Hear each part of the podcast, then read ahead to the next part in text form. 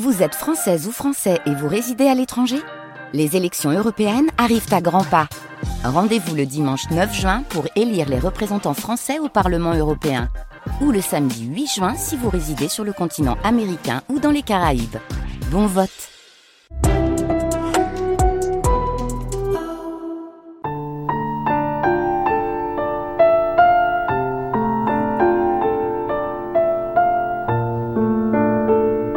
Les nuits de France Culture.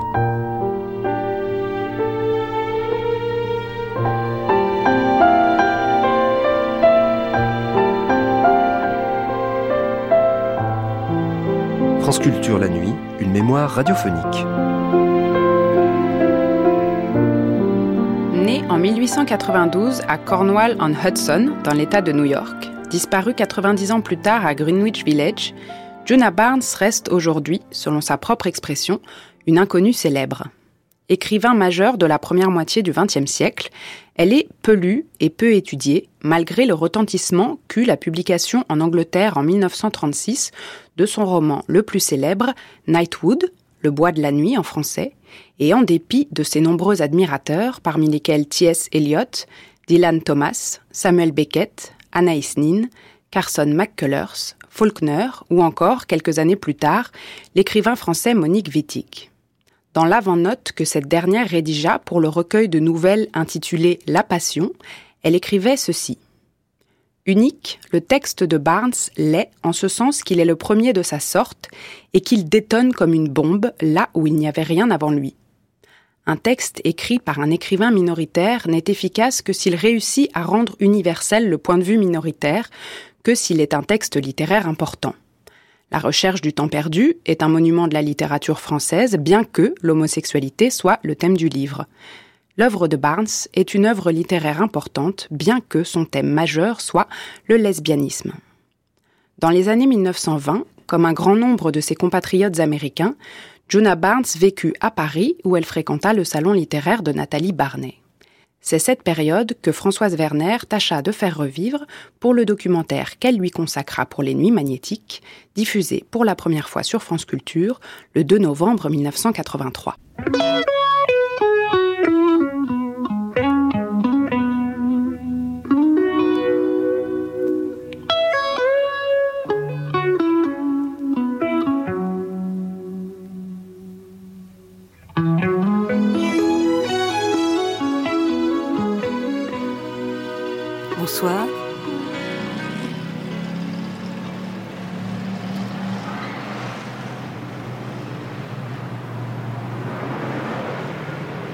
New York, 13 février 1981. Michelle Cause, qui de son propre aveu campe depuis 25 ans sur l'admiration qu'elle voue à Juna Barnes et dont elle est la traductrice, a rendez-vous avec elle. Je gratte à la porte. Juna Barnes m'ouvre.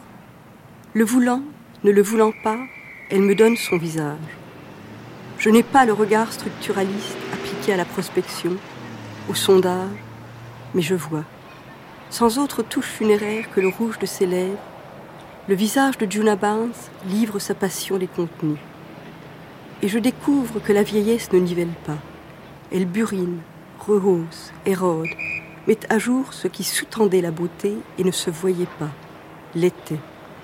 N'étant maquillée que de sa violence, le visage révèle sa matrice première. Juna Barnes a l'élégance de paraître ce qu'elle est. Son visage n'est pas à lui-même son improbable mue, son probable mensonge, mais sa preuve par neuf.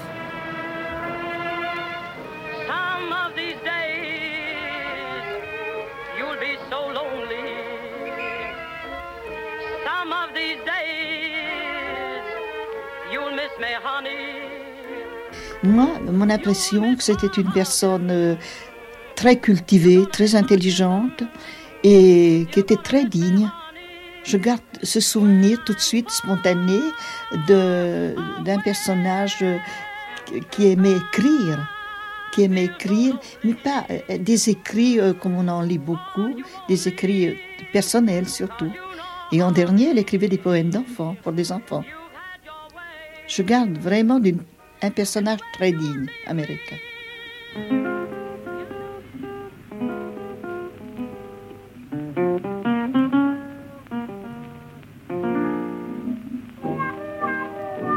Morte le 18 juin 1982 à New York à l'âge de 90 ans, Juna Barnes n'aura pas vu deux de ses premiers livres, L'Almanach des Dames et La Passion, enfin traduits en France plus de 50 ans après leur parution, grâce à Bernard Noël, mais aussi et surtout à Michel Cause et Monique Wittig. Celle qui, avec un seul titre, Le Bois de la Nuit, peut prétendre figurer parmi les plus grands écrivains américains, reste inconnue. Et si l'évocation de son nom peut provoquer l'enthousiasme, elle ne rencontre le plus souvent que l'ignorance, à moins qu'on ne la réduise à sa condition de lesbienne, comme si Proust se réduisait à son homosexualité. Mais pour elle, pas de voile pudique, pas d'hypocrisie. Cette condition, elle l'assume et la revendique. Dans son œuvre, pas de déguisement ni de travestissement. Pas d'Albertine qui soit en fait un Albert. Ce sont Nora et Robin qui s'aiment d'un amour fou. Et n'est-ce pas cela qui dérange? Eh bien, ça n'est évidemment pas gênant pour l'écrivaine euh, lesbienne qui est à l'origine du texte. Euh, si c'est gênant, c'est gênant pour le lecteur ou la lectrice éventuelle. Maintenant, je me pose la question du pourquoi de cette gêne. Michel Cause. Parce que est-ce la thématique qui gêne, c'est-à-dire une thématique qui serait lesbienne, mais et dans ce cas, euh, euh, nous, nous sommes obligés de faire des parallèles. L'œuvre de Proust a également une thématique lesbienne, elle ne gêne personne. L'œuvre de Genet a une thématique lesbienne. Il ne semble pas que cela ait, le moins du monde euh, dérangé son succès. Au contraire, tous deux se sont trouvés, euh, après certaines difficultés, dues indéniablement à la qualité de, de la lettre, à la qualité du langage, se sont trouvés avoir des rapports d'adresse privilégiés. C'est-à-dire que Proust s'est trouvé un Beckett et Genet s'est trouvé un Sartre. Ça n'a pas été le cas de Juna Barnes, qui, 50 ans après, attend toujours ce rapport d'adresse, attend toujours une femme qui rendra l'écho de son travail. Donc, euh, je ne pense pas que ce soit la thématique lesbienne elle-même qui soit en question, car combien de livres pornographiques, mi-pornographiques ou autres traitent du sujet euh, Je pense que ce qui gêne profondément, c'est que Juna Barnes a une optique lesbienne et qu'elle aborde tous les sujets entre autres le lesbianisme, entre autres, dis-je bien, c'est-à-dire comme, comme une des thématiques de son existence, évidemment une thématique privilégiée, mais qu'elle l'aborde non pas de biais, tell it, but tell it slant, disait Emily Dickinson, non, pas du tout. Elle l'aborde de front, l'anomalie qui appelle le nom caché, lequel, pris de front, euh, mange son ombre, dévore son ombre, dit-elle. Eh bien, elle a l'intention de faire que cette ombre soit dévorée. Et elle aborde de front avec le courage qui la caractérise, c'est-à-dire une optique, que moi j'appelle une éthique, bien entendu, une éthique lesbienne. Elle aborde tous les sujets, la mort, la vie, l'amour. Bon, il se trouve que les amours qu'elle privilégie sont des amours lesbiennes.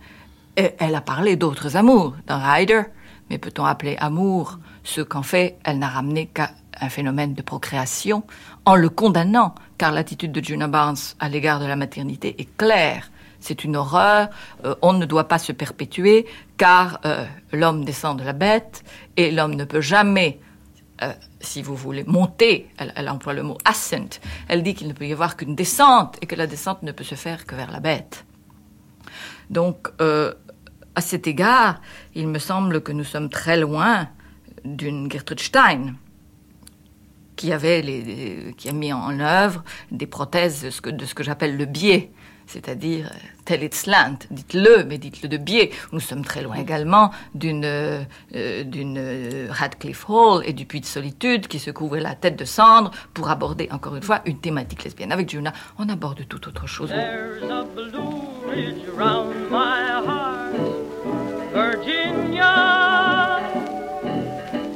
I'm as lonesome as the lonesome pine. Say I would give my soul if I could but stroll where the flowers not to you and the birds sing how they do in that blue ridge. Elle est née en 1892. À Cornwall-on-Hudson, c'est dans l'État de New York. C'est une ville d'eau qui a eu du succès à l'époque. Elle naît dans une famille euh, pour le moins euh, excentrique. Un père un peu artiste raté, une mère euh, artiste, elle, qui joue du violon. Elle est la seule fille. Et elle va donc passer 16 ans avec, on le sent dans, son, dans ses œuvres, une présence très très forte de la nature et une, une connaissance des chevaux absolument extraordinaire. D'ailleurs, Nathalie Barnet dira que elle seule et deux gars ont su ou parler ou représenter les chevaux. Elle n'aura pas du tout de scolarité. Euh, son père euh, est bohème, euh, ne l'envoie pas en classe. Et brusquement, la question se pose, mais enfin, cette femme comblée de tous les dons ne s'est pas faite brusquement. Elle aura eu quelqu'un qui a veillé sur elle. Si vous faites allusion à la grand-mère Zadel, oui, c'était que ça.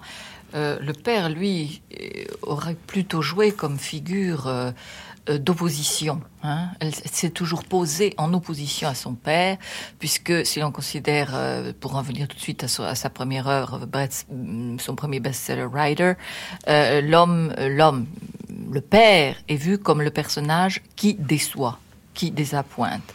Donc le modèle, le rôle qui dans cette famille devait être déterminant a été joué par la grand-mère. Alors la grand-mère, évidemment, c'est un personnage fabuleux. Euh, euh, elle était une suffragette, une féministe, et elle écrivait. Et cette grand-mère euh, aura un rôle absolument déterminant dans l'évolution de Juna parce qu'elle effacera en quelque sorte le côté victime, un peu effacé de la mère. Son père euh, euh, lui a donné le nom du héros du juif errant de Gensu, qui est, le prince Jamala. Et on dit que son petit frère, euh, quelques années après, ne sachant pas prononcer ce nom, l'a transformé en Juna. Quant à Barnes, on sait qu'elle ne sait pas appeler que ses parents ne s'appelait pas Barnes. Ses parents vont divorcer quand elle a 16 ans. Elle va travailler dans un journal qui s'appelle le Brooklyn Daily Eagle, qui est un journal très très dynamique, et où elle va se révéler justement, euh, c'est une journaliste très dynamique, elle fait toutes sortes de choses. Et surtout, cette fameuse expérience absolument extraordinaire, euh, copiée sur celle que faisaient les, suffragettes, le Forced Fed. Oui, elle subira euh, volontairement euh, le gavage euh, qu'à l'époque subissaient les suffragettes anglaise qui réclamait le droit de vote. Et elle en laissera un témoignage horrifié et vraiment euh, très prégnant. Et quoique elle n'ait jamais passé pour une féministe, elle, elle a accompli là un acte d'un grand féministe et aussi de conscience professionnelle journalistique, si j'ose dire, puisque c'était une grande journaliste, euh, du moins avant qu'elle n'arrive à Paris. Et quand elle est arrivée à Paris, elle a continué, puisqu'elle a fait des, progrès, des, des, des, portraits de Kiki de Montparnasse, elle a fait des portraits de tous les, de tous les personnages euh, parisiens et américains. Étant journaliste, elle va connaître... Euh, toute, euh, disons, la faune du village. Hmm. Et euh, il y a déjà Peggy Guggenheim, il y a Mabel Dodge, il y a Berenice Abbott, il y aura aussi Edmund Wilson, et il y a Eugène O'Neill. Eugène O'Neill qui va jouer, peut-être pas par son pas comme auteur un grand rôle, mais il est irlandais. Pour elle, ça a vraiment une très très grande signification d'être irlandais.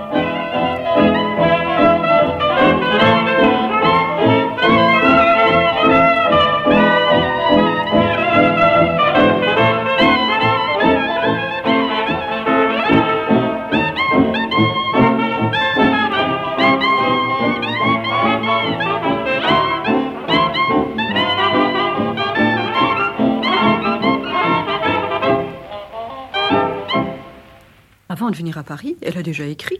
Et ce n'est pas du tout une inconnue qui arrive à Paris. C'est quelqu'un qui a publié des nouvelles comme The Rabbit ou qui a publié un article superbe sur Singe. Hein.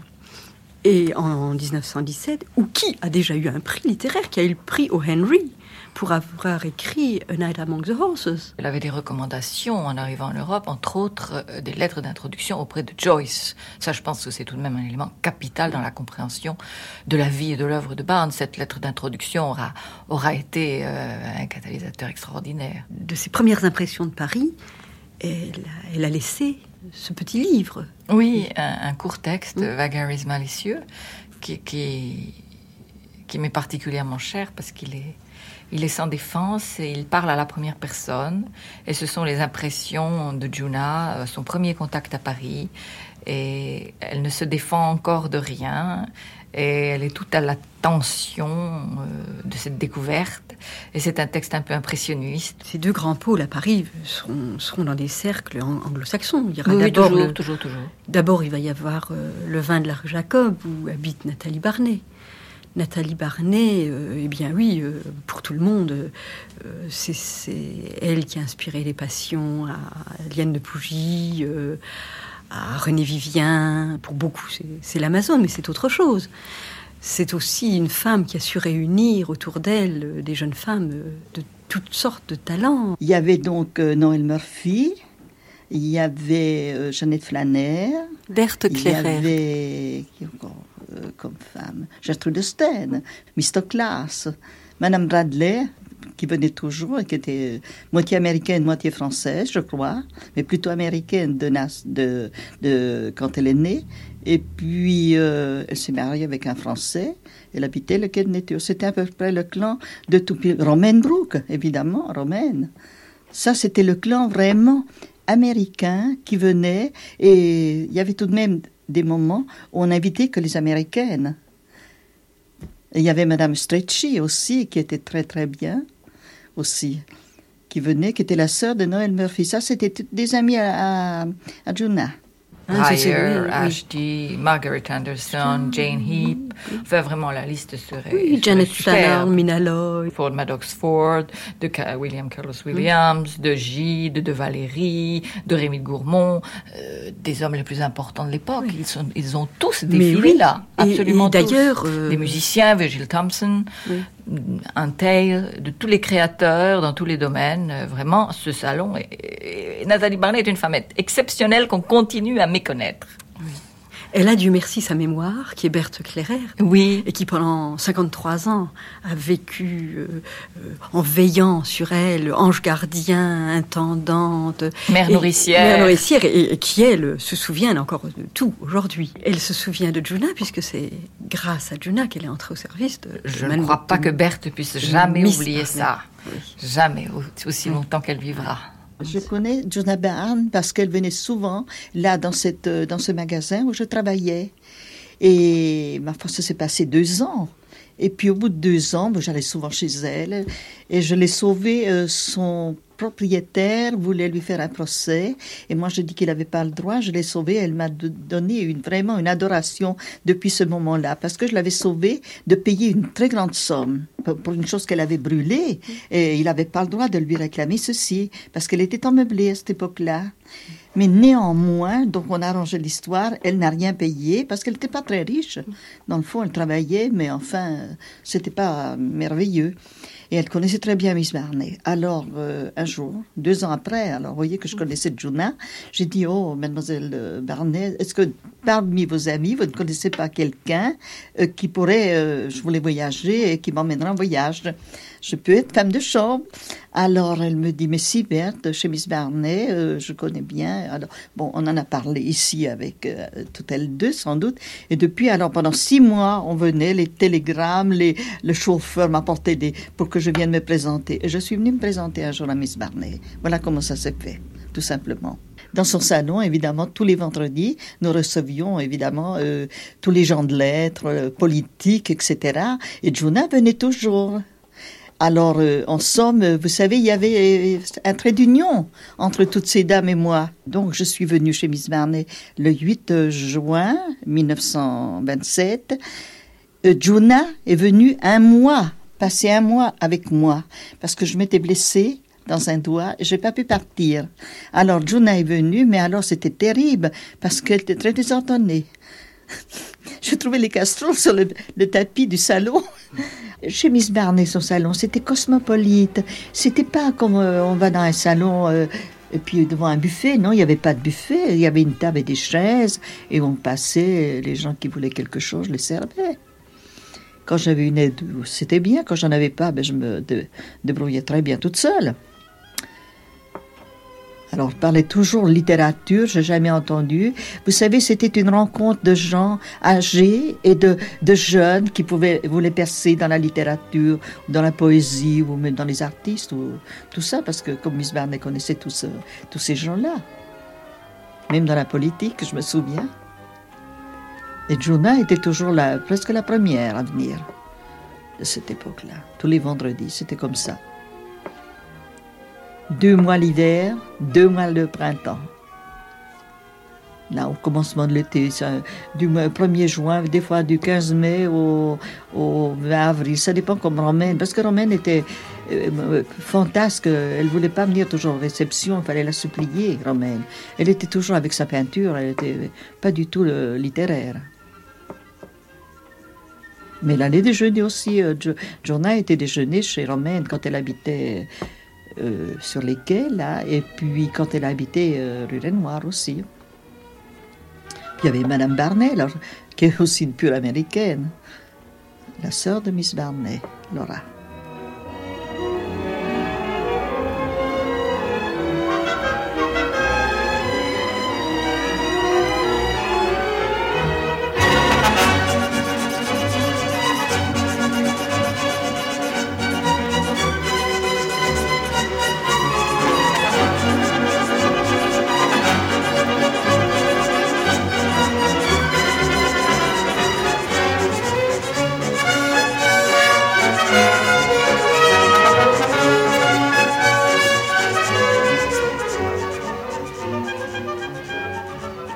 C'est aussi. Alors, c'est- quand même la chapelle.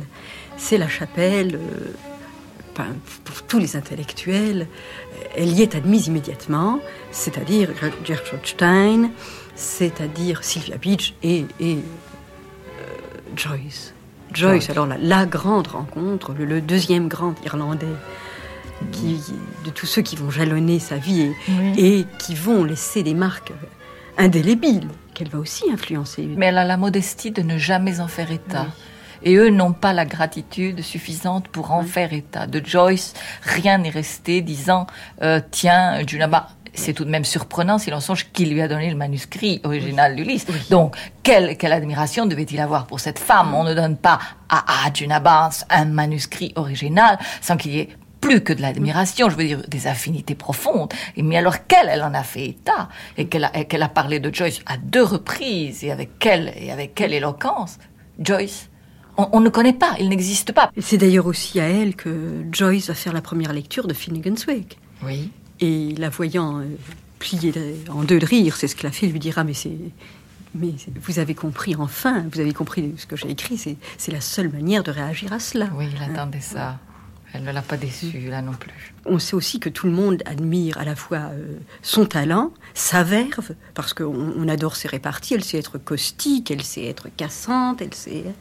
Et puis il y a aussi euh, un facteur non négligeable dans sa personnalité qui est quand même sa beauté et de son élégance. Parce que on a quelques photos qui nous restent d'elle et on a peut-être trop oublié qu'elles étaient de, de dont elle a été un des premiers modèles, euh, Bérénice Abbott, et, et que elle fait l'admiration de tout le monde. Elle était très belle. Elle était très belle.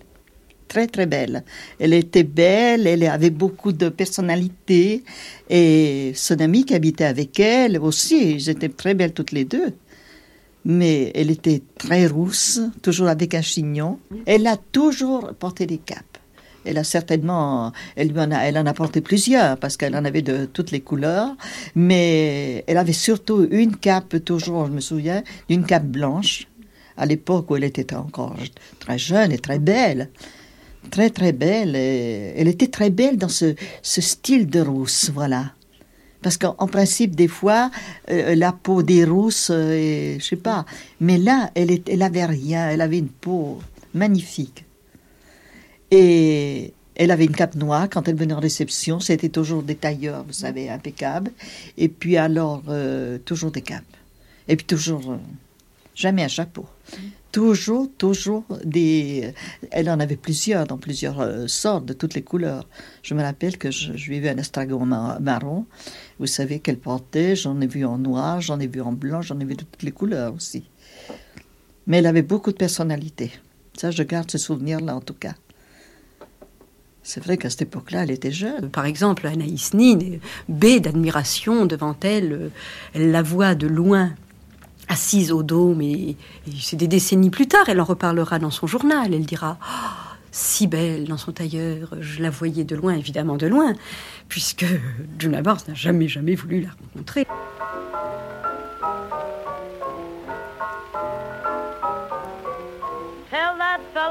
With a big physique to stop flirting with me. I'm not to be had. I'm changing my fad. Tell that potty with a curly hair who winked at me before that I just got rid of one and I don't want any more. I do what I like whenever I like. I like what I love and love when I like.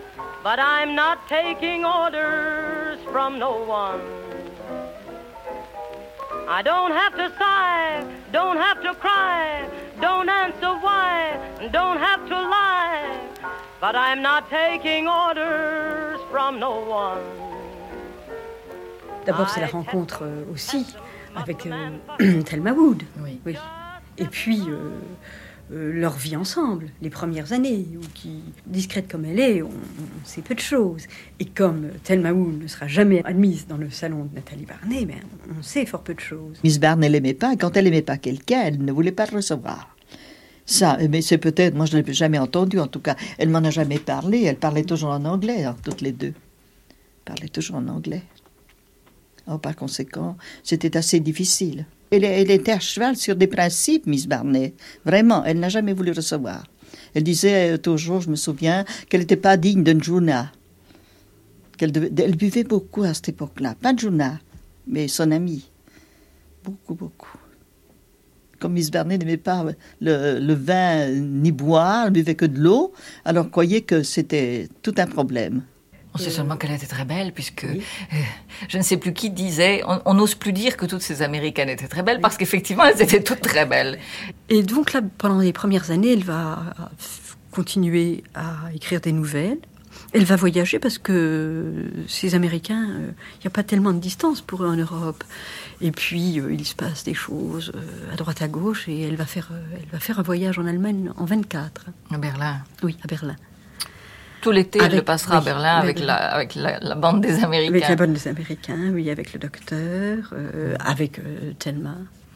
Elle n'a pas aimé Berlin, énormément. Euh, D'ailleurs, euh, il a Berlin apparaît une seule fois dans une nouvelle et on sent un sentiment très négatif. Au retour d'Allemagne, il va écrire euh, Rider, Rider. et puis euh, le Ladies Almanac. Oui, le rider qui serait son premier règlement de compte avec la famille, surtout avec la figure du père, dont elle fait non pas un héros comme on a voulu le croire, mais un personnage ridicule et qui, et qui s'effondre sans la, sans la présence autour de lui de sa femme, de sa maîtresse, de sa mère, de sa fille, etc. Et un personnage extrêmement décevant, mais mais mais mais euh, extrêmement drôle. Et c'est d'ailleurs le père de Juna qui lui a légué son goût des aphorismes. Le père de Juna disait il ne faut regarder la vie que de dos. Enfin, ça, ça ne s'invente pas, et ça correspond tellement bien au personnage du, de- de- du père de Juna. Euh, mais euh, euh, que disions-nous là J'ai perdu mon fil. Pourquoi on, on parlait de Vous parliez de Rider et oui, Ryder, qui est donc le premier règlement de compte avec avec la famille, avec le père, et euh, Ladies Almanac, qui au contraire n'est pas un règlement de compte, mais une espèce de satisfaction qu'elle se donne de parodier gentiment le cercle des femmes qui l'entourent à Paris dans les années 20 euh, chez Nathalie Barney, cercle qu'elle fréquente assidûment, contrairement à celui de Gertrude Stein où elle met pratiquement pas les pieds et euh, où euh, elle euh, où elle pastiche, euh, disons, un, un mode de vie, mais elle le pastiche de l'intérieur. Et, et en quelque sorte, elle, elle dédie son livre à ces mêmes femmes, puisqu'elle ne le signe pas, elle signe une femme du monde. Et elle veut le faire lire à un groupe bien spécifique. Et d'ailleurs, ça n'a pas changé, puisque 50 ans après, d'après les critiques que je lis dans les journaux, je vois que ce livre n'est accessible qu'au groupe minoritaire qui, étant euh, en situation, peut comprendre le livre de l'intérieur. Je ne sais pas ce que comprennent euh, les autres. Je pense qu'ils y voient un divertissement assez gratuit ou, ou, un exercice de style à la limite. Ou je, ne sais pas. Je ne sais pas parce qu'effectivement, euh, mon intériorité euh, m'interdit euh, d'avoir accès à, une, comment dirais-je, à une une approche dite normale, straight, pour reprendre un, mot anglais qui me paraît convenir parfaitement. Et donc, moi, je me sens de plein pied avec ce texte. Je trouve qu'il est éminemment précieux, justement, dans son côté euh, humoristique, parce que euh, les textes lesbiens ne nous ont pas habitués à, l'humour et pour cause, je veux dire, les, textes qui ont précédé, les textes médicaux ont fait des ravages et les textes érotiques ont fait également des ravages parce qu'ils ont été écrits, écrits par des hommes. Euh, j'ai fait une étude avant d'écrire le livre sur Nathalie Barnet. Tous les textes lesbiens étaient écrits par des hommes, par Catulle Mendès, par euh, Pierre Louis, par euh, et alors, alors évidemment, on arrivait à des, à des, aberrations monumentales. Les femmes devaient mourir à la fin. Et tout d'un coup, on a ce livre éclatant de santé d'une Juna Barnes qui se porte fort bien et qui décrit des personnages qui sont tous à peu près à 100 ans, des femmes parfaitement maîtresses d'elles-mêmes, bien dans leur peau, avec parfois évidemment euh, des problèmes euh, spécifiques comme ceux de, de, de Radcliffe Hall, qui la pauvre croyait, paraît-il, enfin le veut la légende et le veut Juna Barnes, en l'institution matrimoniale. Et alors euh, Juna s'amuse et se gosse de, de, certaines particularités du groupe lesbien parisien, mais elle le fait avec énormément de tendresse. Oui, c'est ça. Énormément de tendresse et de complicité. Elle, appartient, elle appartient à ce groupe, et si elle envoie les travers et les ridicules, elle tient en quelque sorte à les, à les partager mm. et à les cautionner, je dirais mm. même, tout en prenant ses distances, parce que c'est une femme qui gardera toujours ses distances et qui gardera toujours sa lucidité et qui se moquera du ridicule partout où il sera, y compris dans, dans son groupe, dans mon groupe, dans le groupe des minoritaires et, ça c'est tout de même très appréciable, elle, n'aura jamais le, lesbianisme triomphant, ni militant, ni, stupidement et, politique au premier degré. Elle sera toujours éminemment politique, mais pas au degré où on l'entend le plus, le plus généralement, c'est-à-dire au degré euh, strictement militant. Non, c'est pas son affaire, elle écrit pas de manifeste.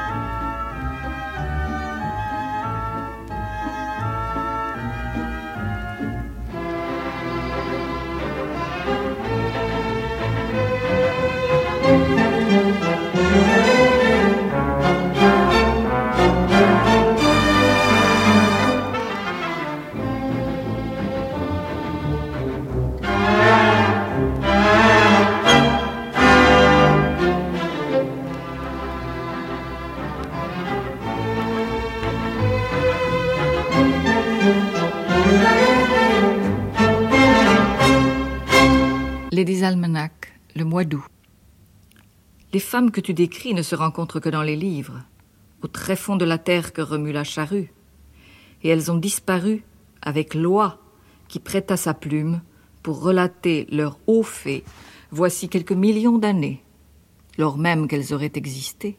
Que nous ont rapporté les scribes, sinon qu'elles étaient affligées de testicules, aussi desséchées et déformées fussent-ils, qu'elles auraient dû naître hommes, et qu'au moment de répondre à l'appel, par quelque malchance ou monstrueux caprice du destin, elles trébuchèrent sur une matrice et, volins dans l'ins, furent à jamais condamnées à la traîner, tel un prisonnier son boulet.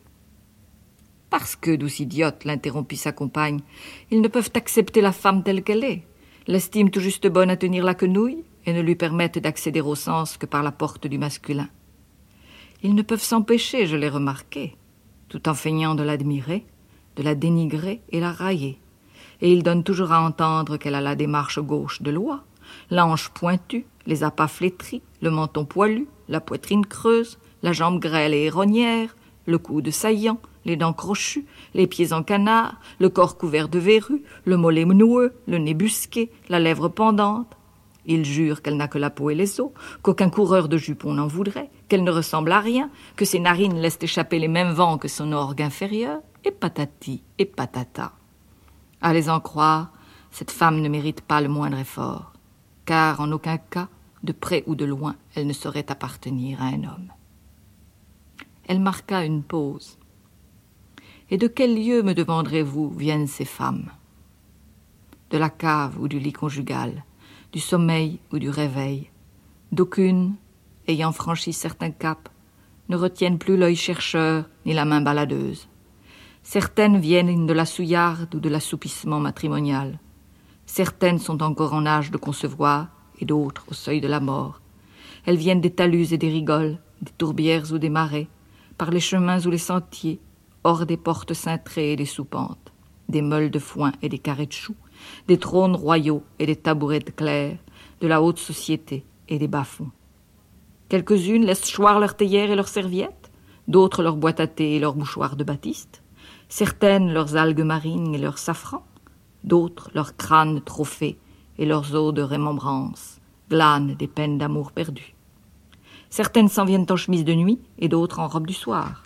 Certaines encore tout échauffées par leurs tâches ménagères et d'autres froidement décidées. En vérité, des femmes de toutes conditions accourent et ont accouru dans ce vaste champ où, non contentes de brailler une marche entraînante, certaines, pour la première fois, retroussèrent l'ourlet de leur robe d'une main combative. On ne saurait mieux décrire comment une femme devient lesbienne et à partir d'où, et, la variété de, l'origine. Par bonheur, ce n'est que trop vrai, admit son ami. Mais ne sont-elles pas en grand nombre rentrées un jour au bercail? En effet, dit tête haute, mais il faut voir comment. Tout le monde sait qu'Évangéline Musset était euh, Nathalie Barney, parce que Nathalie Barney elle-même n'a jamais voulu cacher quoi que ce soit. toutes les femmes décrites dans cet almanach étaient fières de l'être. Seule Juna Barnes n'a pas voulu donner les clés, elle, elle, ne voulait même pas dire qu'elle l'avait écrit. Puis plus tard, comme elle avait été pillée de nombreuses fois à New York et qu'on avait fait des, réimpressions de ses livres sans dire qu'elle en était l'auteur, afin de toucher quelques droits, elle, a admis qu'elle en était l'auteur. Donc Évangeline Musset serait Nathalie Barney, Lady et dit euh, Tilly Tweed dansant serait euh, Radcliffe Hall et euh, Una Trubridge. Mimi Franchetti celle qui de la marche vrombissante sur Rome. Signorina Butineuse, c'est Robin Brooks. Catilla Capricante, c'est Esther Murphy. Jeannette Flanner et Solita Solano sont les demoiselles jour et nuit. Et qui est-ce que j'oublie encore? J'oublie Dolly Wild qui devient Dolly Dang. Euh, tout, tout, le groupe de Barney, effectivement, est là, tout le groupe des salons, tout le groupe des vendredis, sauf, bien sûr, Gertrude Stein, pour laquelle, tout de même, il faut bien le dire, Juna n'avait aucune sympathie parce que euh, Gertrude Stein n'avait pas, ou Stein, n'avait pas abordé les, sujets qui tiennent à cœur à Juna, c'est-à-dire le sujet littéraire. Elle avait parlé de ses jambes. Elle avait dit elle a de belles jambes. Justement. Ce qui était resté oui, fortement oui. sur l'estomac. I'm a gal that can be true. I do my dancing in the evening breeze. Neath the trees. You ought to see me shake my seaweed dear. I never knew a man who wouldn't shoot a damn McGrew and sail across the briny blue to woo the lady known as Hula Loo. Et ses premières nouvelles. Euh, je crois euh, que ce soit le, lapin ou une nuit parmi les chevaux, et les hommes sont des pantins. Ce sont des anti-héros et ils sont inconsistants. tous les héros barnésiens le seront. On verra euh, Félix Volpain, ce sera cela. Il, sera, il aura une obsession euh, les degrés de noblesse, savoir qui appartient à quelle famille et de quelle génération. Et, puis, la deuxième obsession, avoir un, héritier mâle. Mais de toutes les, nouvelles qui forment le recueil d'aujourd'hui qui s'appelle La Passion, ils appelaient Spilway, l'anti-héros est, assez pitoyable quand même. Quand on parle du mari de Madame von Bartmann, et ils ont eu ensemble une fille, eh bien, ils l'ont appelée Richter, euh, prénom masculin. Donc euh, c'est une sorte de, vanité, vanité euh, doublée d'inconsistance, parce que... Ce que vous dites, c'était très juste, et j'en ai une confirmation dans une pièce que je suis euh, en train de traduire en ce moment, où effectivement le personnage masculin est traité avec une je dirais, de façon absolument impitoyable et dans une lucidité que je n'ai jamais rencontrée sous aucune plume de femme.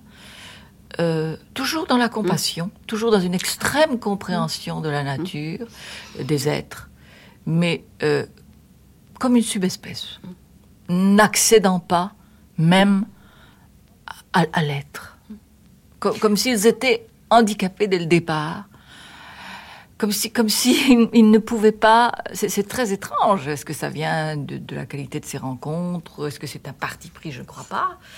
Euh, on dirait effectivement que pour elle, le signifiant phallus, ça n'existe pas. D'emblée, elle en est, elle en est totalement euh, débarrassée.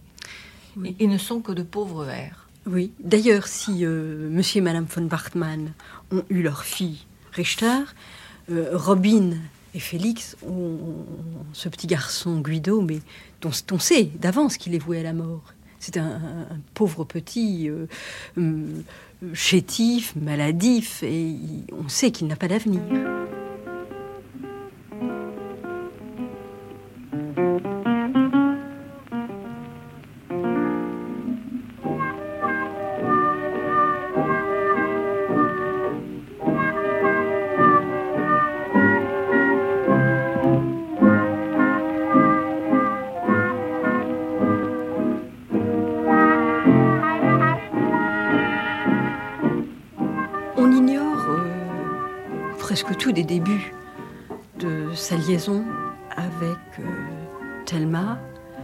Mais on sait que vers la fin des années 20, ça, ne va plus du tout.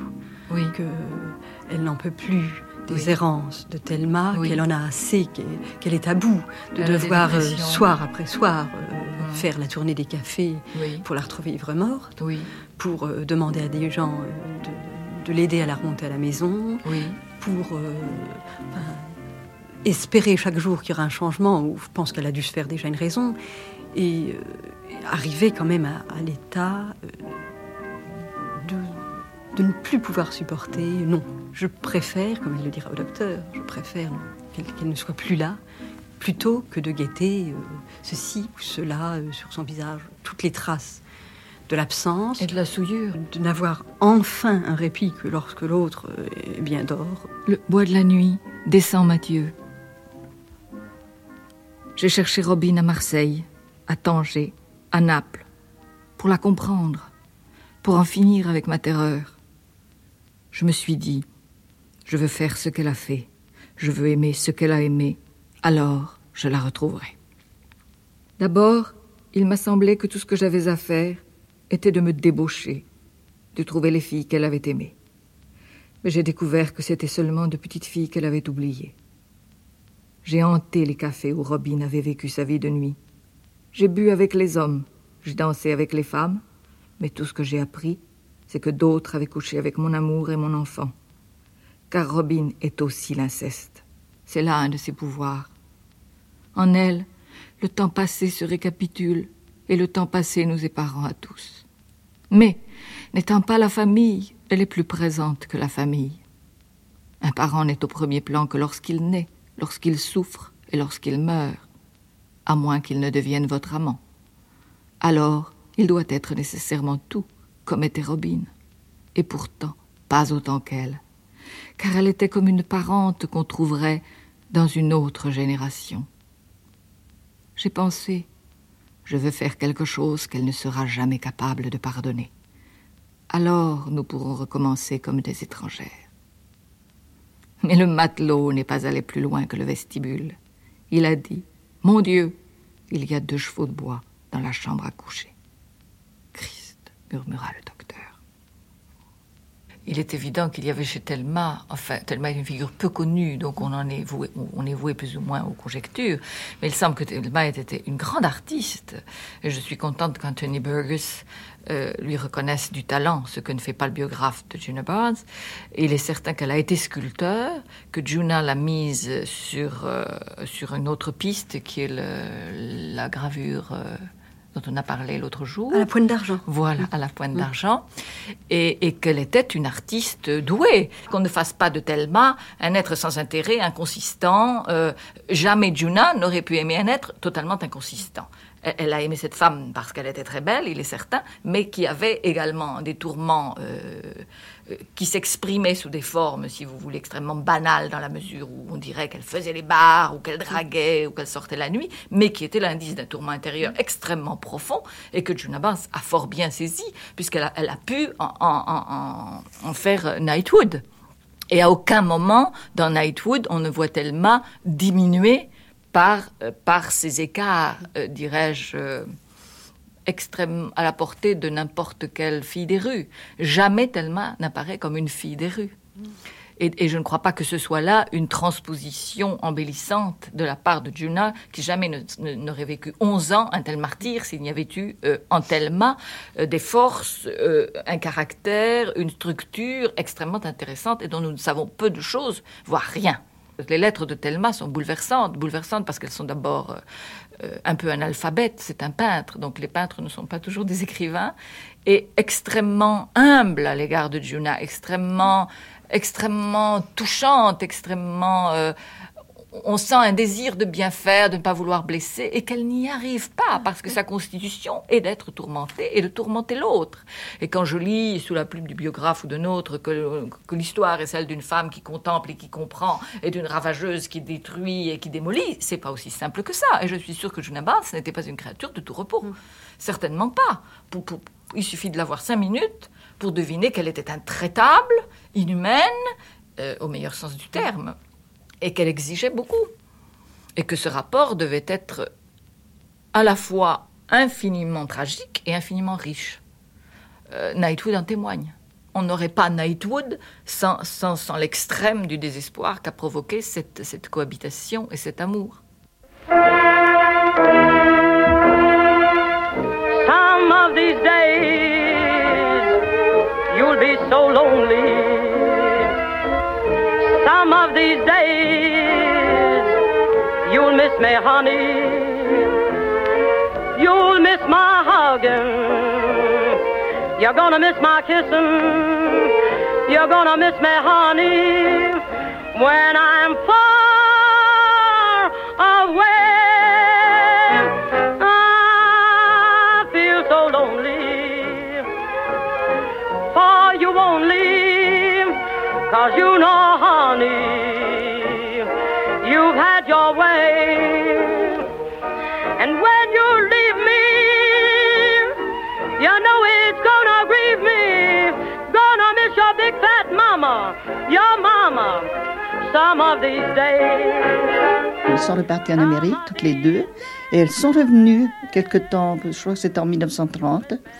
Et quand elles sont revenues, elles ont pris un petit appartement, toujours en meublé, je crois, rue Saint-Romain. Mais elles y ont resté très peu de temps. Après, elles ont habité l'hôtel.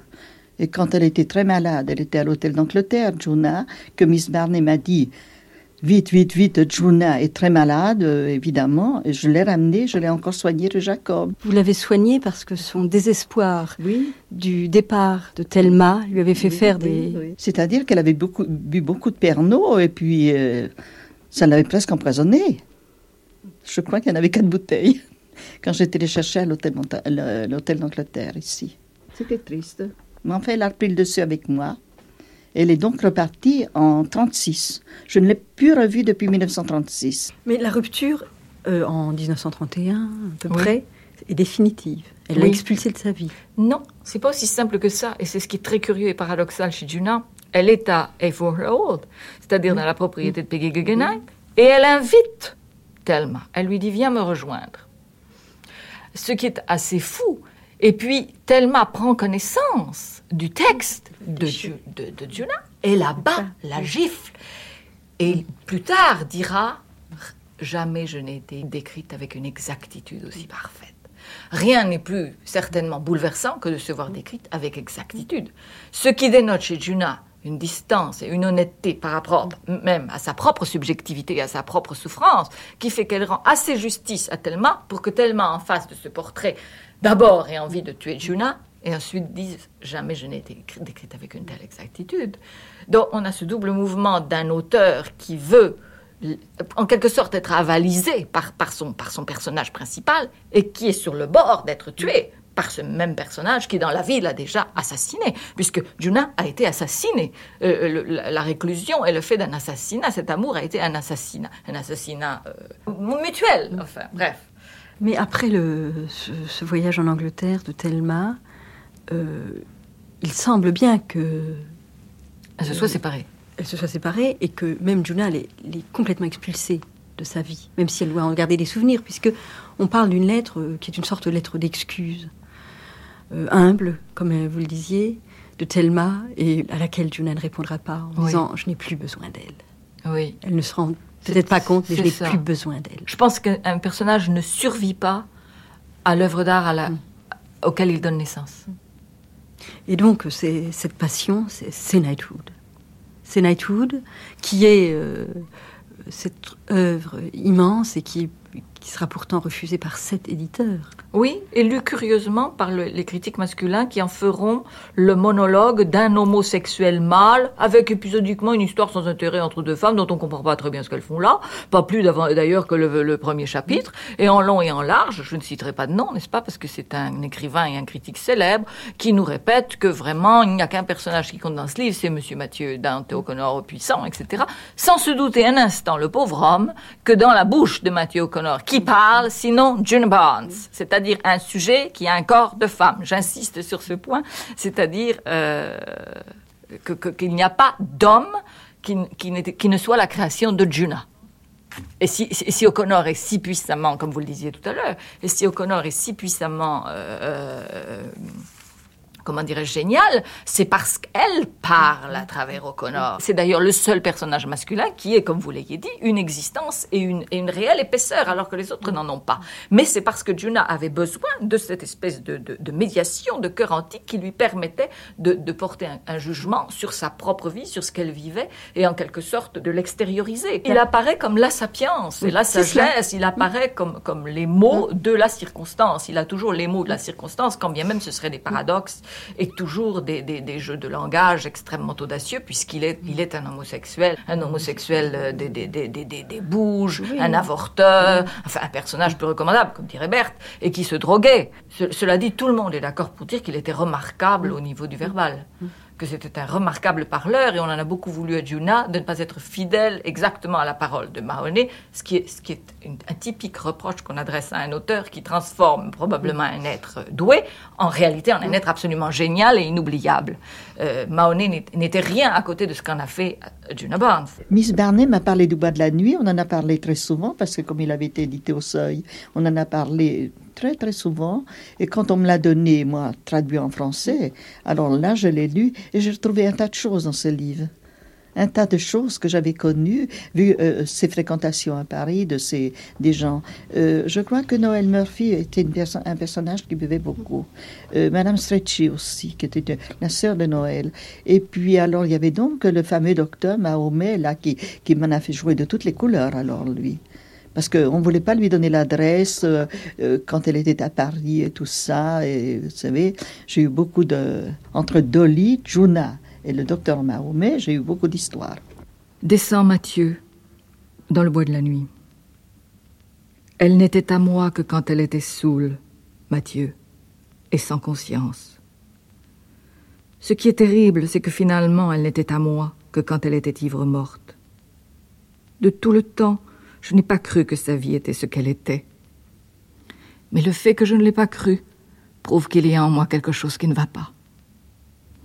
Je l'ai toujours vue comme une grande enfant, qui avait poussé de la longueur d'une robe de bébé, qui marchait et qui avait besoin d'aide et de sécurité, parce qu'elle était prise dans son propre cauchemar.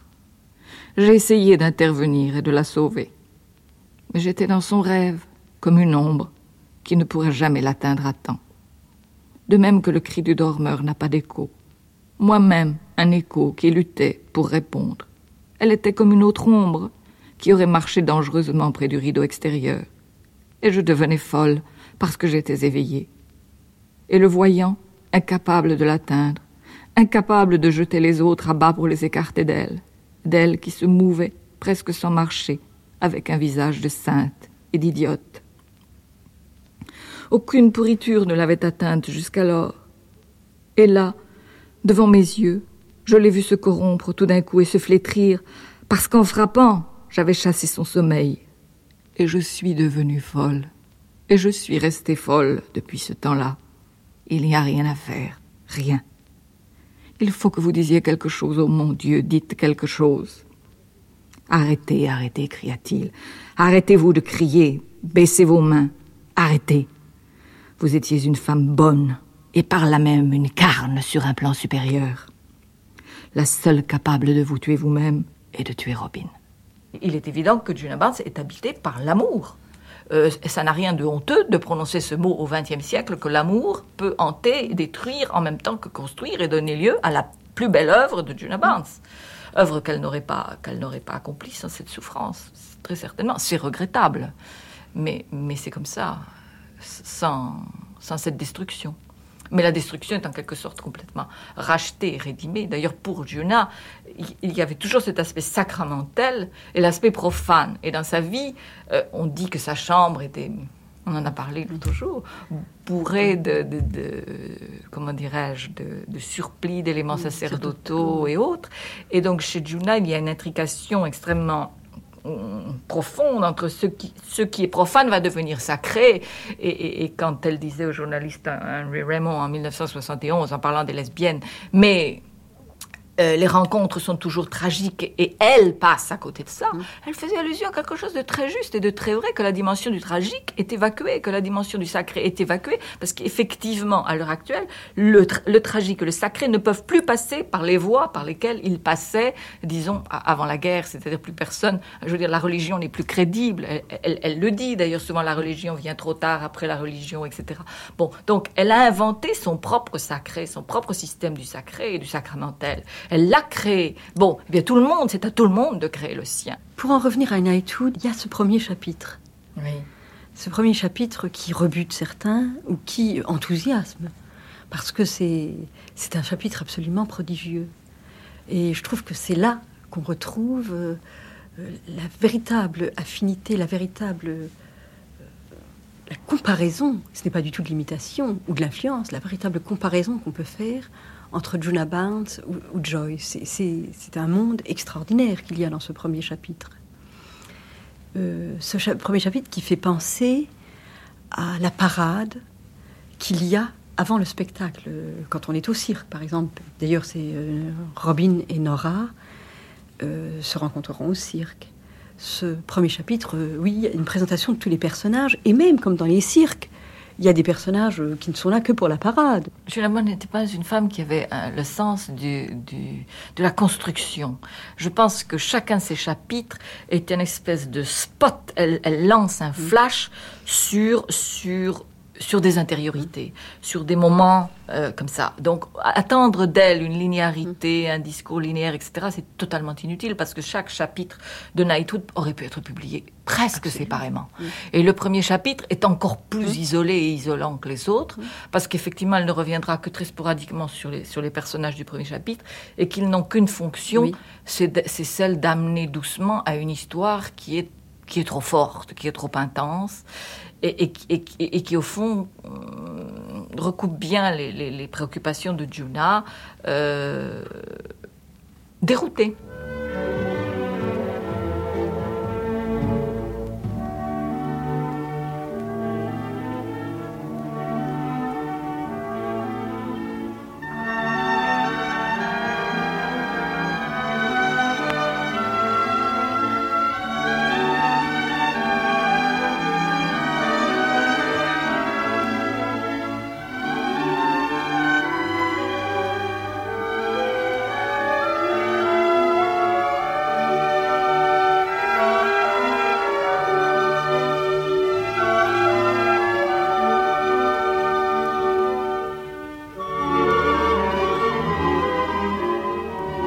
Extrait de Le bois de la nuit, chapitre des Saints Matthieu.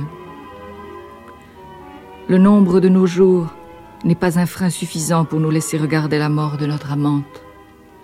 Tout le temps que nous vivions, nous la connaissions trop bien et n'avons jamais compris, car alors notre prochain geste permettrait notre prochain malentendu.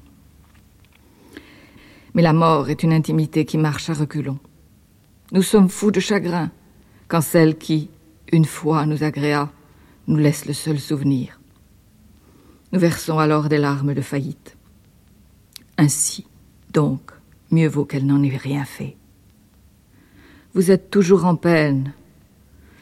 J'avais cru que vous vous en étiez tiré. J'aurais dû être plus perspicace. Rien n'est ce que tout le monde voudrait. Telle est la loi du monde. Personnellement, si je pouvais, j'instituerais une journée du couperet et dans la bonté de mon cœur, je vous trancherai la tête avec une couple d'autres. Tout homme devrait se voir allouer un jour et une hachette, à seule fin de soulager le cœur. Vous êtes en train, dit-il, en goûtant le vin entre sa lèvre inférieure et ses dents, d'expérimenter la consanguinité de la souffrance. La plupart d'entre nous n'osent pas. Nous épousons une étrangère et résolvons ainsi notre problème. Mais quand vous consanguinez avec la souffrance, ce qui revient à dire que vous avez attrapé toutes les maladies et ainsi pardonné à votre chair, vous êtes réduit à votre texture, comme un maître ancien disparaît sous le scalpel de l'homme de science qui veut savoir comment il a été peint.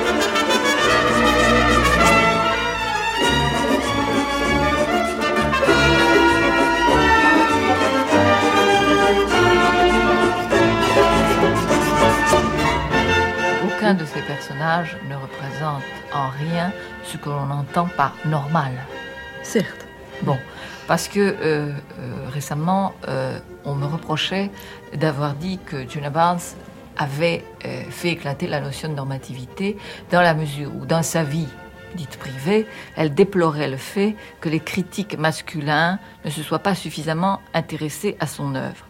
Or, ça, c'est le problème de tout écrivain qui se sait minoritaire, écrivain lesbienne. Elle est rarement comprise là où elle voudrait être entendue. Et donc, il a fallu 50 ans en France, et il faut tout de même le dire, pour que cet ouvrage soit abordé. Et en général, abordé avec un grand nombre de contresens ne va-t-on pas jusqu'à dire au dernier chapitre que euh, euh, Robin s'accouple à un chien? Ça, c'est le dernier contresens commis par le genre masculin contre, contre, une, euh, contre une, métaphysique qui n'a rien à voir avec cette espèce d'abaissement contre lequel Barnes s'est élevé, en particulier lors de la rencontre que nous avons eue ensemble. Ce, sur quoi je voudrais insister personnellement maintenant, après que vous avez si bien raconté euh, en quelque sorte la trame du livre et donné, et donné à voir l'imbrication euh, des personnages et, des vies, c'est que Juna Barnes est le premier écrivain, et c'est un fait que signale Monique Wittig dans sa préface, et un, fait sur lequel nous ne saurons trop insister, c'est la première écrivain qui, après Sappho, pose que le sujet existe et que le sujet a un corps de femme. C'est-à-dire qu'elle est la première qui donne une existence ontologique aux femmes. Et je crois que ni Proust, ni Genet, quelle qu'ait été leur réussite, n'avaient apposé l'existence des hommes, étant donné qu'elle va de soi. Or, chez Juna Barnes, c'est c'est ce qu'elle opère, une révolution. Tout d'un coup, je ne dirais pas qu'elle annule les genres, mais qu'elle les traite à égalité tout d'un coup, il n'y a plus ce féminin biologique qui a cette odeur de couvée, comme disait Colette, mais il y a, il y a des êtres humains auxquels elle donne la même valeur, s'il faut parler en termes de valeur picturale ou autre, ou existentielle. Bien. Et ça, je pense que jamais, jamais l'on insistera assez sur le fait que le signifiant phallus ici tombe complètement et que les référents auxquels nous sommes habitués dans la lecture tombent. Il n'y a plus de signifiant phallus, il y a une référente, c'est la lesbienne. Et ça, il est indéniable que pour un lecteur straight, enfin dit normal, Juna Barn apparaît comme décentré ou acentré. Or, c'est une, c'est une expression que je ne peux pas entériner, car Juna Barn, ce n'est pas acentré ni décentré. Elle est parfaitement centrée. Simplement, elle n'est pas autocentrée comme un sujet logocentrique qui va faire de son logocentrisme, si vous voulez, la norme. Elle est parfaitement centrée, mais son centre n'est pas celui du monde dans lequel elle évolue. Ce n'est pas le centre qui fait loi, qui fait texte. Ce pourquoi tout le monde a une sensation de déphasage et de décalage en, lisant Juna Barnes, ou dit qu'on ne peut la lire que de biais. Non, elle est parfaitement, c'est un être qui est parfaitement en possession de son sujet. Et, la dire décentré ou acentré, c'est supposer qu'effectivement, il faut prendre comme norme le sujet logocentrique, autocentré. Ce, ce contre quoi je m'élève fermement. Et je dis qu'elle a posé le sujet féminin comme euh, allant de soi je suis libre, mais, on n'est pas obligé de partager mon opinion, de trouver qu'il y a là une révolution. Et que la révolution s'opère à un double titre, d'une part euh, textuelle, parce que la révolution au niveau de la lettre est indéniable. Je veux dire, l'œuvre de Juna Barnes est immense, elle est grande. C'est un des plus beaux livres de, la littérature avec un grand L, qu'il ait été écrit par une femme ne m'est pas indifférent, qu'il ait été écrit par une lesbienne va de soi, pour une, pour selon, selon une théorie que j'ai, à savoir que la lesbienne n'ayant pas à se réapproprier un corps, étant donné qu'il n'est pas allié dans une pratique, elle peut d'emblée être dans la transcendance et la métaphysique. Donc il va de soi qu'elle peut produire une grande œuvre d'emblée parce qu'elle n'a pas à passer à travers toute cette réappropriation du corps qui fait le sujet de la littérature dite féminine, c'est-à-dire biologique, qui nous fait perdre un temps fou. D'emblée, on est dans la métaphysique. Donc d'emblée, on est dans une œuvre capitale. Donc, au niveau textuel, si vous voulez, elle opère ce formidable chambardement d'écriture qui est sans précédent, euh, pratiquement parce que les femmes ne sont, pas acculturées et qu'elle a eu cette fameuse grand-mère qui lui faisait connaître Chaucer, les Élisabétains, Joyce, enfin tous les éléments, euh, tous les éléments masculins, tous les référents masculins de l'époque, et sans compter les féminins, puisque tout de même elle avait des amitiés avec Edna St. Vincent Millay, qu'elle avait quelques admirations féminines. Mina Loy est un très très grand poète, c'était la meilleure amie de Juna. Donc au niveau textuel, nous avons donc cette révolution, et nous l'avons également au niveau, au niveau de, du fait qu'elle fait tomber les catégories sexuelles. Eh bien ça, ça me paraît encore plus, encore plus révolutionnaire. Enfin, si, si je puis ajouter à titre de, conclusion quelque chose, je dirais qu'elle est l'intuition de la plus audacieuse liberté, euh, parce que, et ça je rejoins la phrase de Nicole Brossard, le génie de la lesbienne est de croire en la femme, acte philosophique pour lequel les lesbiennes ont été les seules à montrer des dispositions. Voilà. Et effectivement, on pourrait dire aussi euh, que euh, avec elle, la lesbienne, Adélos, l'inapparente, devient le Délos, la Délos, la brillante.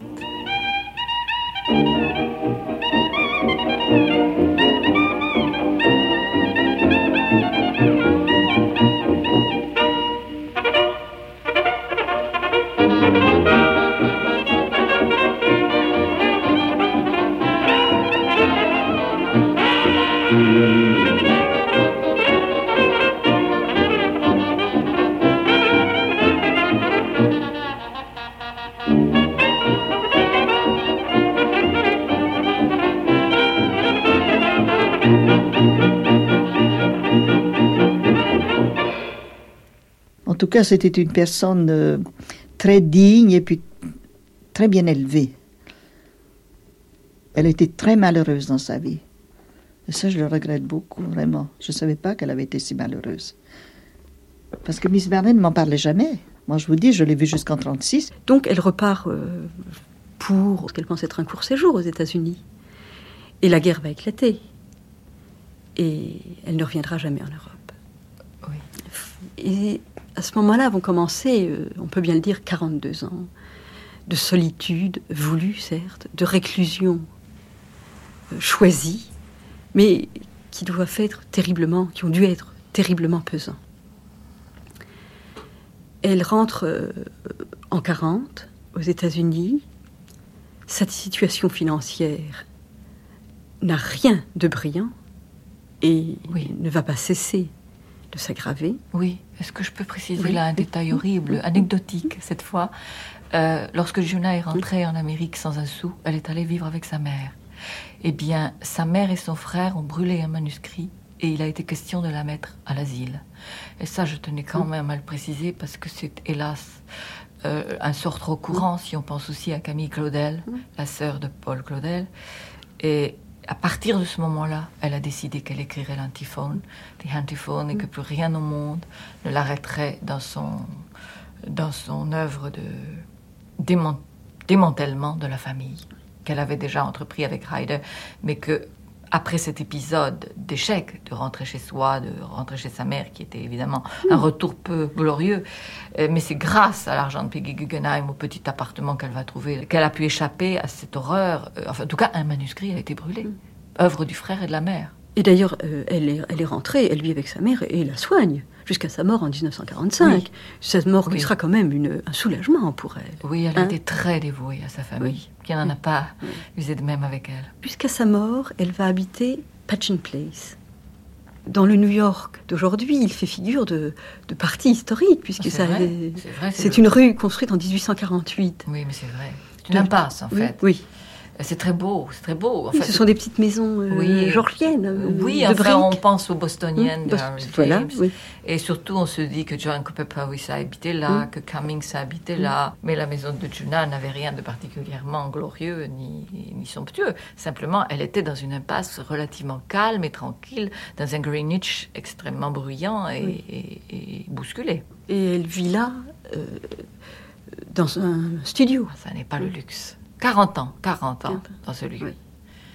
Et comme disait Nora au docteur, euh, chaque, chaque heure, je vis ma dernière heure, on ne pourra, on ne peut quand même pas vivre sa dernière heure toute sa vie. Il semble quand même que une partie de, de ces 40 ans ait été euh, des dernières heures. Moi, je pense que c'est la phrase qu'on aurait dû mettre sur la tombe de Juna. Toute sa vie, elle n'a pas supporté la vie. Enfin, chaque heure a compté euh, double. Et elle, ne- elle s'est toujours reproché de ne pas s'être donné la mort. C'est certainement ce, ce qui lui coûtait le plus, ne pas avoir osé. D'ailleurs, euh, au moment de ses 80 ans, il y aura une petite célébration à New York et elle dira on ne devrait pas laisser vivre les vieillards, mais c'est c'est répugnant, c'est affreux, on devrait les supprimer. De toute façon, elle a quand même fini par se décider, puisqu'elle s'est laissée mourir de faim. Oui. Euh, donc, c'est une mort auto-choisie. Je demandais toujours à, comment, à euh, Jeannette Flanner comment est-elle, comment elle parle? Elle dit, mais très très bien, Berthe, sauf qu'elle est, elle est très digne, vous savez, toujours avec ses, euh, ses toques de stragan, et puis toujours des capes, et elle se tient en deux quand elle marche. Elle m'a toujours écrit, mais je ne l'ai plus jamais revue. Mais j'avais toujours de ses nouvelles parce qu'il y avait Jeannette Flanner qui allait toujours, euh, comme elle était journaliste, elle allait toujours voir Juna, ils étaient très amis. Et de ce fait, euh, Juna euh, était dans son petit appartement qu'elle resté toujours d'ailleurs, à New York, toujours dans le même appartement. Je crois que d'après euh, Ether, qui vient de me dire ça, moi j'en reviens pas même, euh, qu'elle a toujours euh, vraiment pensé à moi d'une façon en disant mais comment j'ai donné Berthe à Miss Barney euh, que j'aurais pas dû lui donner parce que Miss Barney euh, en somme n'était pas digne de la voir. On s'est toujours écrit, je lui ai toujours écrit et tous les ans et elle m'a toujours répondu, sauf la dernière l'année qu'elle est morte évidemment je mais l'année avant, j'avais encore eu une carte. J'ai donné, j'ai toutes mes lettres euh, à quelqu'un qui faisait une thèse sur elle. C'est malheureux, mais c'est comme ça. Avant de mourir, elle a tout de même fait quelque chose. En Oui. 54, elle a Voilà. publié. des Elle a quand même encore, dont vous vouliez avant parler. sa mort, elle, elle a encore 40 ans à vivre. Eh Oui, c'est long, 40, 40 ans. ans. Et elle va, euh, oui, écrire The Antiphone, Oui. qui est une pièce qui va euh, à nouveau dérouter. Grâce à Eliot, elle sera représentée une seule fois, je crois, à Harvard. Même pas représenté. Non, il y a eu aura une lecture. Une lecture, oui. Qui a rendu tout le monde très malheureux parce que la lecture était mauvaise. Juna semblait, euh, j'ai lu quelque part, une mutilée, euh, euh, otage dans ne sait quelle euh, guerre. Elle était absolument courbée, malheureuse. une lecture, c'est une chose très difficile. Bon, elle a eu sa revanche plus tard puisque Daga Marshall a traduit, euh, a co-traduit l'œuvre et l'a fait représenter en Suède. Quand elle se livre, par exemple, à, l'écriture de The Antiphone, euh, c'est tout de même un règlement de compte fabuleux, euh, qui est euh, de, familial. Rien, je ne vois rien d'équivalent, qui, sinon, sinon une tragédie élisabéthaine ou shakespearienne qui puisse être comparée euh, dans, le statisme le plus absolu, car, car Juna Barnes n'a jamais eu du goût pour l'intrigue. Le plot, ça l'a toujours laissé indifférente. Le discours, euh, enfin l'idée qu'il puisse y avoir des rebondissements, euh, une action, ça ne l'intéresse absolument pas. Ce qui intéresse, c'est cette espèce d'ex- d'exécution sans effusion de sang qui s'opère par les mots. MOTS cette fois. Mais les mots ne sont que l'effet de mots multiples subis euh, depuis qu'elle est née. Je crois que Gina Barnes a toujours haï la vie. Bien qu'elle ait été partout the life of the party, elle a toujours haï le fait de vivre. Et, elle l'a stigmatisé euh, de nombreuses fois, ne serait-ce que dans cette lucidité impitoyable qui fait qu'elle jette un regard euh, sans illusion sur le genre humain en disant euh, euh, les femmes ne valent pas grand-chose, mais les hommes sont tellement pires. Donc, que lui restait-il? Que lui restait-il si ce n'est précisément euh, le, jeu illimité des mots? Et, le travail, le travail qu'elle a fait avec les mots, qui effectivement est un travail euh, au corps à corps. C'est à qui gagnera? Et, et elle a gagné. Way back when, way back when I was a young Connecticut lass. I was just as green as grass, had lots of nerve, no class. And the men I met then, they were some sweet bunch. Said a star they'd make me. Right away they tried to date me, but I had a Yiddish hunch. Then there came a day for a job with pay. I wondered if I'd make it. Only 20 beans, but when you're broke it seems a fortune, and you take it. And then there came along one fine song. I hope you'll never forget to remember me when you hear. Some of these days you'll be so lonely. Elle va quand même être connue des jeunes générations. Euh, on va faire des travaux sur elle, euh, certaines euh, jeunes vont venir la voir, et puis il faut bien citer le cas de quelqu'un qui voudra, encore quelqu'un qui voudra la connaître et qu'elle ne voudra jamais recevoir, c'est Carson McCullers. Oui, oui, oui. Et là, elle sera très, très cruelle. Cruelle, oui. Très cruelle, mais avec infiniment d'humour, encore une fois. Certes, mais lorsqu'elle entendra Carson McCullers pleurer dans le couloir, elle dira Mais c'est fini tes pleurnicheries. ça, elle n'était pas du genre à avoir pitié. oui. Non, non, la dignité d'abord. Mais elle n'avait pas de pitié pour elle-même. Pourquoi elle aurait été pour d'autres? Juna Barnes s'enfermait dans un hôpital, s'enfuyait. Elle était, elle était sans pitié pour elle-même on sait toujours où on se situe. Et rentrer en Amérique, il serait infiniment précieux d'avoir les lettres qu'elle écrivait à Nathalie Barnet, parce qu'elle disait je vais être dans une grande solitude, parce que peu à peu, elle voyait tous les écrivains qu'elle avait même admirés dans sa jeunesse rester bien loin derrière elle, bien loin derrière elle, au point que The Antiphone pratiquement n'avait pas un seul admirateur. Maintenant, je connais quelques personnes comme ça, isolés, des écrivains ou des lettrés, qui mettent l'antiphone au-dessus de Knightwood.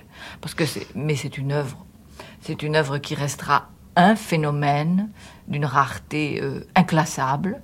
Et il n'est pas sûr que ce soit une réussite, mais si c'est un échec, c'est le plus bel échec qu'on puisse souhaiter à un écrivain.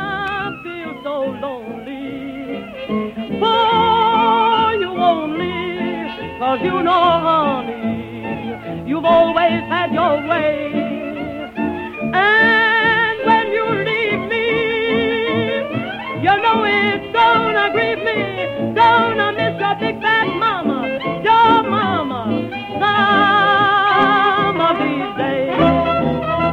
D'ailleurs, les années vont passer, et puis euh, il faut bien dire que toutes ces belles étrangères, qui bien qu'elles aient une, une longévité incroyable, vont disparaître et les rangs vont se clairsemer autour d'elles. Ah Ce sera Romaine Brooks la première euh, en, 70, et pourtant Romaine Brooks, elle a 80, près de 98 ans quand elle meurt. Ah, c'est ça. Et puis Nathalie Barney, ce sera en 1972 à 96 ans. Et puis il y aura Janet Flanner plus tard, en 78, à 87 ans. Thelma est morte aussi. Thelma est morte en 70. Oui. la même année que, oui, que Romaine. Oui. Elle est restée très longtemps toute seule. Elle, avait tendance à ne pas se rendre compte euh, qu'elle présentait des difficultés euh, de relations, disons mm. relationnelles.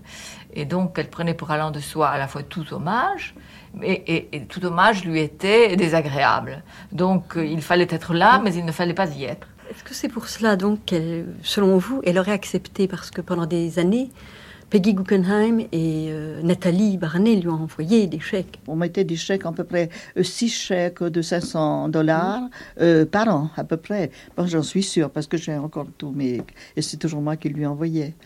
Miss Barnet, de ce côté-là, était très généreuse pour elle. Il y avait une correspondance vraiment, quand même, très, très gentille entre elles deux. Malgré qu'il ne savait pas tellement, il y avait quelque chose. D'après euh, Ethel, elle me dit qu'elle lui a beaucoup parlé de moi. Et lui a, elle a parlé de Miss Barney en, euh, toujours euh, d'une façon euh, reculante. Et ça, je le comprends, moi. Parce que ça a toujours été comme ça. Parce que je crois que Miss Barney le, lui en voulait. Pourtant, on vient de, on vient de me dire que c'est le meilleur écrivain américain actuel. en Amérique. On en parle dans tous les coins. Et puis il y aura aussi euh, ce, ce, chèque. Euh, euh, ça, c'est quelque chose de formidable.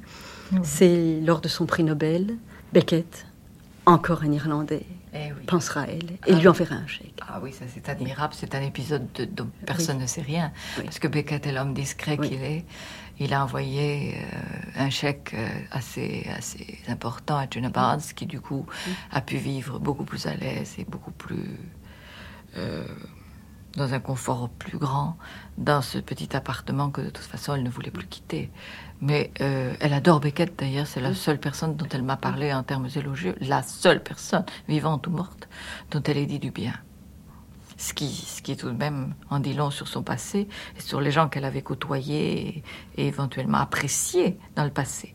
Elle n'a plus sauvé que Beckett. Quelle impression vous avez de votre visite euh, qui a lieu à un an à peine, euh, bah, puisque c'est le, en février 81 et qu'elle va mourir en juin 82.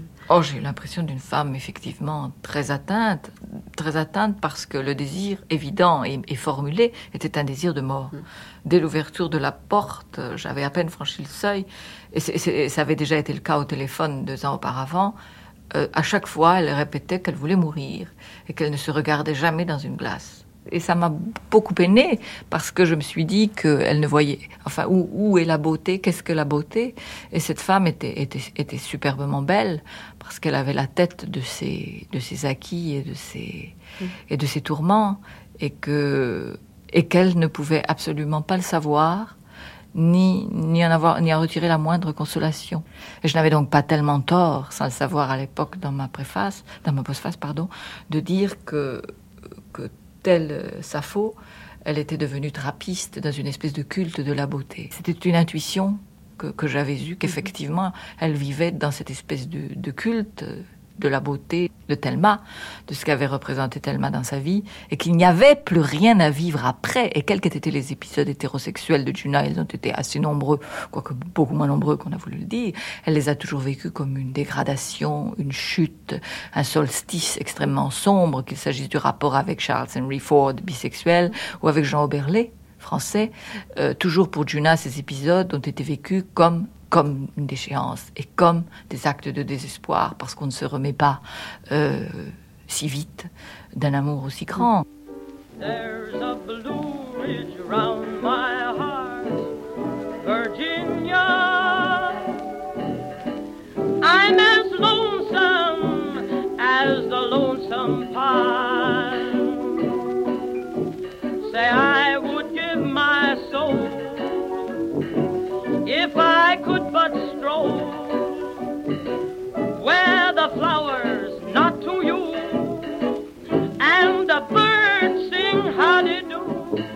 Et elle vient de me raconter euh, qu'elle a téléphoné à Juna.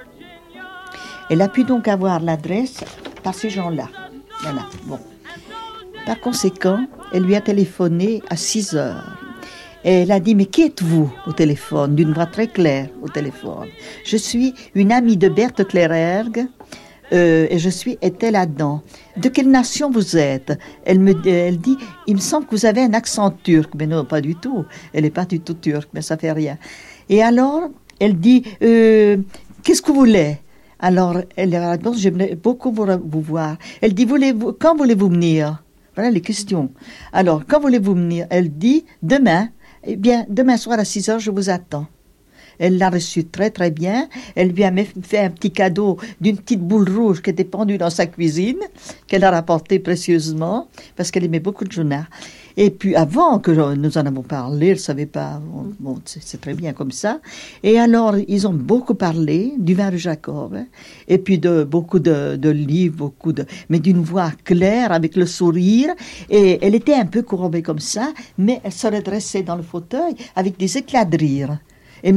Dans sa voix très très claire, souriante, agréable. Voilà comment qu'elle a dû terminer.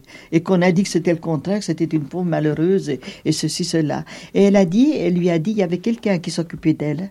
Euh, qui lui montait en fait toutes ses affaires, je ne sais plus comment, un petit Américain. Elle a dit à, à est-ce que 10 000 dollars, est-ce que je peux lui laisser, est-ce que c'est pas, est-ce que c'est bien ou c'est pas beaucoup?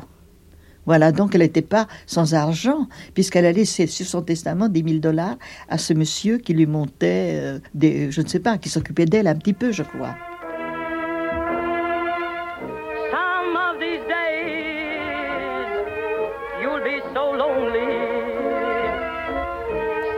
These elle avait donc acheté un de ses livres et elle l'a porté avec elle. Elle a dit J'aimerais bien avoir une dédicace. Elle lui a fait la dédicace en souvenir de Berthe Klererg. Elle dit J'ai le livre, je pourrais vous le porter, la porter voir. Oh, j'ai dit Non, j'ai confiance en vous, voyons. Mais ça, ça m'a beaucoup étonné et beaucoup ému. C'est vrai de penser que qu'elle pouvait parler clairement. Et, mais je me souviens que Miss Barney, là, trois mois avant qu'elle meure, c'était pareil. On avait des crises de, rire, mais de, de parler du passé, de ceci, mais d'une clarté incroyable. Alors je me doute bien que Juna, peut-être c'est pareil. Elle a 90 ans le 12 juin 1982. Elle meurt le 18 juin. Sa dernière volonté est que ses cendres soient répandues sur Cornwall en Hudson.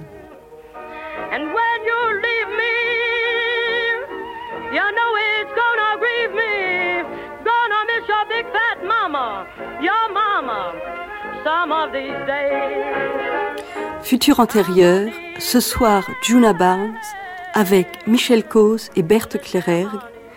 Texte de Juna Barnes, extrait du Bois de la Nuit, édition du Seuil, et l'Almanach des Dames, édition Flammarion. Nu magnétique, Pierre Mine, Patrick Nury, Pamela Dousseau, Françoise Werner. Bonsoir.